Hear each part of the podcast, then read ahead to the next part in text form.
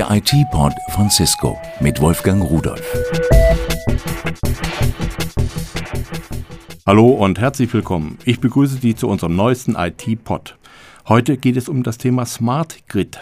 Nun, was heißt das? Das ist ein schlaues, ein kluges Netzwerk, aber dabei geht es nicht um eine normale Datenvernetzung, die natürlich mit dabei ist, sondern in der Hauptsache, es geht um ein Netzwerk, was auf und über das Stromnetz aufgebaut wird, weil unser Stromnetz, das ist ja nun eine Ressource, die irgendwann knapper wird und teurer wird, doch ein bisschen Intelligenz braucht, damit wir künftig stromsparender in der Industrie, in den Haushalten, in den Kraftwerken zusammenarbeiten können, Verbraucher und Abnehmer. Und ein Vorreiter in dieser Technologie, das ist die Firma Cisco. Ich habe am Telefon Herrn Jan Roschek. Schönen guten Tag, Herr Roschek. Guten Tag, Herr Rudolf. Herr Roschek, was ist denn Ihre Aufgabe bei Cisco? Ich leite das Marketing in Deutschland und bin gleichzeitig ein Nachhaltigkeitsbeauftragter oder wir nennen das Green Board Leader, also verantwortlich für das Thema Green IT innerhalb der Cisco hier in Deutschland. Einen weiteren Gesprächspartner habe ich hier am Telefon und zwar ist es Christian Feist von der Firma Cisco. Schönen guten Tag, Herr Feist. Guten Tag. Herr Feist, können Sie kurz beschreiben, was Ihre Aufgabe bei Cisco ist? Ich leite den Bereich Energiewirtschaft bei Cisco IBSG. Cisco IBSG ist der strategische Beratungsarm von Cisco und wir arbeiten eng mit großen, wichtigen Unternehmen zusammen von Cisco auf der strategischen Seite. Ich bin zudem Mitglied des weltweiten Smart Grid Boards bei Cisco. Herr Roschige, was verstehen Sie unter Smart Grid? Wir verstehen unter dem Thema Smart Grid im Grunde die intelligente Energieversorgungsnetzwerkinfrastruktur der Zukunft. Die klassische Fernwerktechnik, die heute im Grunde die Hochspannungs- und Mittelspannungsnetze in Deutschland oder eigentlich auch weltweit steuert und regelt, ist seit circa 30 Jahre alt und kann nur bedingt den Anforderungen der Zukunft hier gerecht werden, um eine dezentrale, regenerative Energieeinspeisung der Zukunft zu gewährleisten und natürlich den Verbraucher und die Verbraucher, die Endgeräte entsprechend clever zu steuern und zu regeln, um die Energieerzeugung und die Verbraucher entsprechend aufeinander zu synchronisieren und zu optimieren. In den USA wird das Thema Green Tech momentan sehr stark von der neuen Obama-Regierung gefördert. Und entsprechend werden hier Investitionen in einfach sagen wir, neuere Infrastrukturen als Treiber gesehen, um sich neu im Markt zu positionieren. Die regenerative Energieeinspeisung, die wir hier in Deutschland sehen, und das Thema E-Energy, so heißt es ja hier in Deutschland, als doch vom Staat sehr stark gepushtes und gefördertes Projekt, zwingt im Grunde ein bisschen die Energieversorger hier neu zu denken und neue Lösungen entsprechend aufzubauen. Herr Feist, wie sehen Sie das Thema? Ja, ich denke sicherlich in den USA sind zahlreiche Aktivitäten zugange im Moment bei dem Thema Smart Grid. Das ganze Thema ist aber auch für Europa und für Deutschland enorm wichtig, gerade wenn man sich vorstellt, dass Europa deutlich aggressivere Ziele bei Energieeffizienz, bei CO2-Einsparungen hat als der ganze Rest der Welt inklusive USA. Bedeutet das, dass wir definitiv mit Hochdruck daran arbeiten müssen an dem Thema Smart Grid, weil Smart Grid ist die Plattform für Energieeffizienz in Zukunft speziell wenn wir daran arbeiten, den Anteil erneuerbarer Energieträger drastisch zu erhöhen in Europa, das Ziel 20 Prozent erneuerbare Energieträger in der Produktion zu haben bis 2020. Das kann nur umgesetzt werden mit einem Smart Grid. Genauso die dezentrale Einspeisung.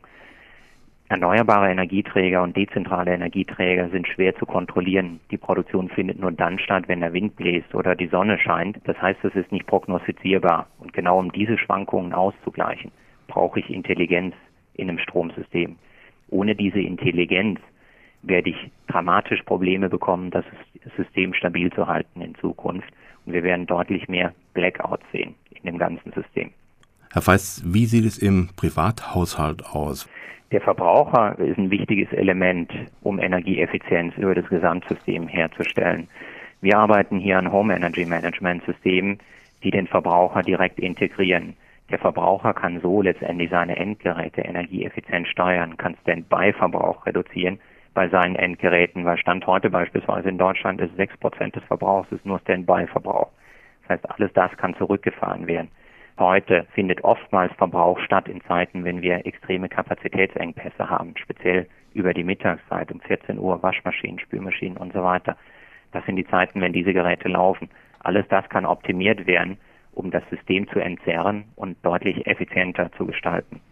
Zukünftig kann man auch hingehen in ein Smart Grid, wenn man den Endverbraucher eingebunden hat, dass man Schwankungen auf der Einspeiseseite, auf der Kraftwerkseite mit der Nachfrageseite nachfährt. Das ist deutlich effizienter, das hat keine Fixkosten, keine variablen Kosten und ist die Technologie, die auch deutlich hilft, um CO2 einzusparen.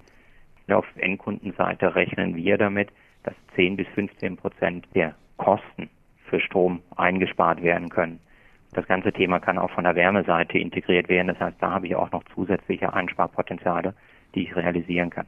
Herr Roschek, was hat das Unternehmen Cisco mit diesem Themenfeld zu tun? Inwieweit ist Cisco da engagiert?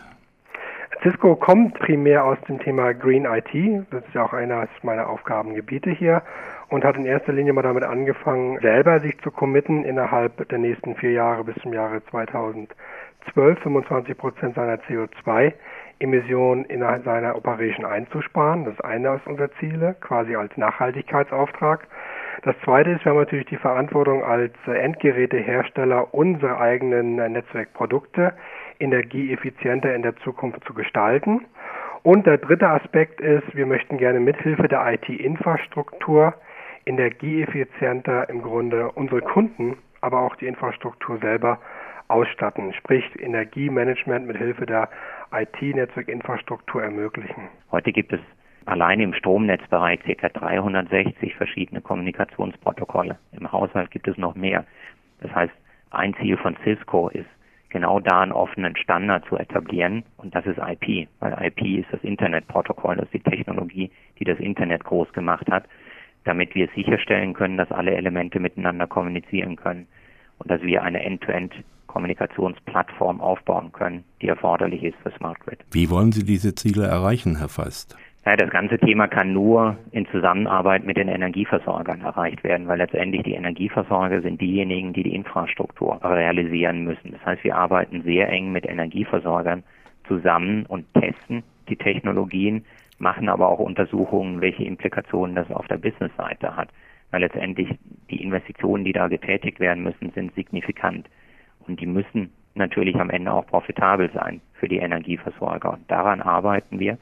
Wir haben einige Pilotprojekte, die wir gestartet haben mit führenden europäischen und amerikanischen Energieversorgern. Wir haben beispielsweise ein Projekt in Miami, das Projekt Energy Smart Miami, bei dem wir die ganze Region oder Stadt Miami in eine Smart City umgestalten mit mehreren Elementen von Smart Grid, angefangen von Smart Metering, Home Energy Management, Netzautomatisierung bis hin zum Elektroauto. Wir haben gleiche Projekte in Europa, die wir gestartet haben. Wir sind auch dabei, in den nächsten zwei Monaten ein Projekt anzukündigen mit einem großen deutschen Energieversorger, woran wir schon arbeiten. Die Ankündigung erfolgt Ende August, Anfang September für dieses konkrete Pilotprojekt auch in Deutschland. Herr Roschek, mich würde mal interessieren, wie Sie das eigentlich hinbekommen, wenn Sie jetzt diese Energiekonzerne mit einbeziehen, als Partner, als Mitspieler in Ihrem großen Plan. Im Grunde genommen sagen Sie doch, wir sorgen dafür, dass ihr weniger Strom verkauft, dass ihr weniger Umsatz macht und die machen trotzdem mit. Ja gut, ich meine, da gibt es natürlich einige Initiativen, die hier hilfreich sind. Das war ja nicht die Idee, der Energieversorger das Thema Smart Grid zu implementieren. Die ist teilweise natürlich in den USA entstanden. Die regenerative Energieeinspeisung, die wir hier in Deutschland sehen und das Thema E-Energy als doch vom Staat sehr stark gepushtes und gefördertes Projekt, zwingt im Grunde ein bisschen die Energieversorger hier neu zu denken und neue Lösungen entsprechend aufzubauen. Brauchen wir eigentlich ein eigenständiges Energieministerium, Herr Roschek? Das ist eine gute Frage. Ich meine, kann man weiter ausholen, brauchen wir eigentlich einen völlig unabhängigen Energieverteiler? Und ich glaube, wir brauchen eine Regulierungsbehörde, die eine Infrastruktur schafft, damit hier regenerative Energieversorger auf einer geregelten Basis ihre Energie im Grunde verteilen können. Und wir brauchen ein Framework oder ein Basisportfolio an Maßnahmen und Guidelines von der Regierung, die im Grunde die Abnahme und auch die Verrechnungsmodelle und die Tarifierung vom Prinzip her vorgibt. Ich will sagen, dass da eine Preispolitik oder sowas stattfinden muss, aber es muss eine Basisinfrastruktur geschaffen werden, die dies überhaupt ermöglicht. Wenn wir uns ein bisschen in Zukunft vorstellen, das Thema Elektrofahrzeuge, dann haben wir heute auf der Energieerzeugungsseite das Problem, dass wir zum Beispiel in der Nacht erzeugte Windenergie nicht zwischenspeichern können oder nur sehr schwierig, zum Beispiel in äh, Speicherkraftwerken oder sowas. In Zukunft möchten wir aber zum Beispiel diesen Überschuss an Energie in den Autobatterien speichern der angeschlossenen Elektrofahrzeuge. Diese Energie möchten wir natürlich als Energieversorger auch wieder abrufen können in der Spitzenlast. beispielsweise mittags, wenn viele Industriebetriebe viel Strom verbrauchen und wir zu Hause alle anfangen zu kochen. Dafür brauche ich quasi diese Smart Grid. Ich muss intelligent eine Spitzenlaststeuerung in die Netzwerkinfrastruktur bringen und mit Hilfe der Endverbraucher in Zukunft halt diese Elektrofahrzeuge Energie entnehmen können für die Spitzenlast, aber auch einspeisen können fürs Aufladen der Elektrofahrzeugflotte, damit diese mobil bleibt. Und da haben wir natürlich dann auf beiden Seiten Synergien und positive Effekte. Also die Energieversorger können natürlich neue Tarifierungsmodelle, neue Services im Grunde in dem Markt positionieren. Und wir später als Prosumer, als Endverbraucher, können unsere Energie, wenn wir die dann zum Beispiel auf dem Hausdach mit Photovoltaik erzeugt haben, als Spitzenlast in den Markt einspeisen, damit Geld verdienen oder auf unsere Autobatterie wenn wir das denn wollen. Viele Dinge sind in den USA einfacher durchzusetzen, vor allem wenn es um Technik, um neue Technologien geht. Wie sieht es hierbei aus? Laufen uns die USA hier auch den Rang ab? Ja und nein. Also was sicherlich der Fall ist momentan in den USA ist durch die Obama-Regierung finden zahlreiche Aktivitäten statt. Der andere Aspekt ist allerdings, dass die USA aus technologischer Sicht im Energiebereich deutlich hinter Europa rangiert.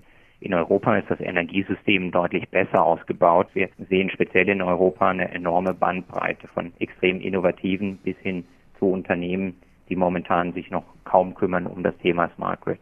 Die Sicherheit bei der Datenübertragung ist ein ganz, ganz wichtiges Thema. Vor allen Dingen in Deutschland ist man sehr sensibel dabei. In den USA hat man bereits negative Erfahrungen gemacht, dass Smart Grid gehackt werden kann. Was unternimmt Cisco für die Sicherheit? Sicherheit ist ein enorm wichtiges Thema. Wir müssen uns vor Augen halten, wir sprechen hier über eine kritische Infrastruktur und die wohl kritischste Infrastruktur weltweit, die wir haben. Wobei, wenn wir bei dem Thema Sicherheit sind, dann müssen wir nicht nur über Datensicherheit sprechen, sondern auch physische Sicherheit. Weil Datensicherheit kann dann gewährleistet werden, wenn ich physischen Zugang unterbinden kann. Das heißt, wir sprechen hier über eine Kommunikationsinfrastruktur, die völlig separat läuft von der öffentlichen Internetinfrastruktur. Ganz einfach aus Sicherheitsaspekten. Dann ist das Thema absolut abgedeckt aus unserer Sicht. Wenn wir physische Sicherheit gewährleisten können und die ganze Datensicherheitstechnologie einsetzen können, die es heute schon im Internet gibt, dann haben wir hier mit die höchsten Sicherheitsstandards, die man gewährleisten kann. Es ist deutlich einfacher, einen Strommast abzusägen und das Stromnetz zum Zusammenbrechen zu bekommen, als sich in ein Smart Grid einzuhacken. Cisco gab kürzlich bekannt, eine Smart Grid Business Unit zu gründen. Wie geht's denn aber mit der Green IT weiter? Bei uns hier zum Beispiel im Land verschmilzt es sehr stark. Also wir heben das ganze Thema Green IT, Smart Grid, Energy Wise, aber auch Steuer- und Regelungstechnik in der Gebäudeautomatisierung ein Level höher auf das Thema Energie oder Energiemanagement der Zukunft. Und darin haben natürlich die einzelnen Komponenten wie Green IT als Basisinfrastruktur ihre Bedeutung. Wie Sie wissen, nutzen wir im Grunde die klassischen Switching-Produkte heute, um das Thema Energy Wise, also erstmal die Stromerfassung der Endgeräte in Office Parks oder auch zu Hause in Zukunft zu ermöglichen, um dann eine Steuer und Regelung darüber zu packen. Und das sind auch die gleichen Basistechnologien, die wir am Ende des Tages in der Smart Grid einsetzen. Also Green IT ist die Basis für die Lösung Smart Grid, wenn Sie so wollen. Herr Roschek und Herr Feist, ich danke Ihnen für diese Informationen. So ein kleines bisschen klarer ist mir das ganze Thema geworden. Ich danke Ihnen. Alles klar, ich danke Ihnen. Ein unglaublich wichtiges Thema und interessantes Thema dazu.